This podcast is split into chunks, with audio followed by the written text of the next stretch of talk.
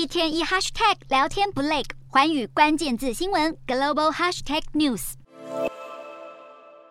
国国家主席习近平才刚风光出访沙乌地阿拉伯，并且签署了战略合作协议，没想到却顾此失彼，在峰会会后的联合声明中谈到伊朗的核计划和在区域的行为，甚至提及伊朗三座争议岛屿，这可是大踩中国亲密盟友伊朗的红线，让伊朗媒体出面战中国，干脆称台湾独立是合法权利。伊朗媒体头版斗大标题称，台湾寻求独立是合法权利。内文称，中国一直透过武力打压台湾人民的权利，还说中国别无选择，只能接受台湾独立。另一家伊朗媒体头版则刊出中国民众发动的白纸革命照片，反问中国政府听见抗议群众的心声了吗？其他伊朗媒体分别在头版表示，中国对抗伊朗，中国对伊朗的讯息不友善。而这一起领土争议究竟是怎么一回事？原来峰会会后联合声明宣称，应该依据国际法规则进行双边谈判，和平解决在荷默兹海峡中的三座岛屿。分别是大通布、小通布以及阿布穆沙岛的主权争议，虽然未直指伊朗，但这与伊朗对此拒绝对话的立场完全对立。英国军队在一九七一年从中东撤军时，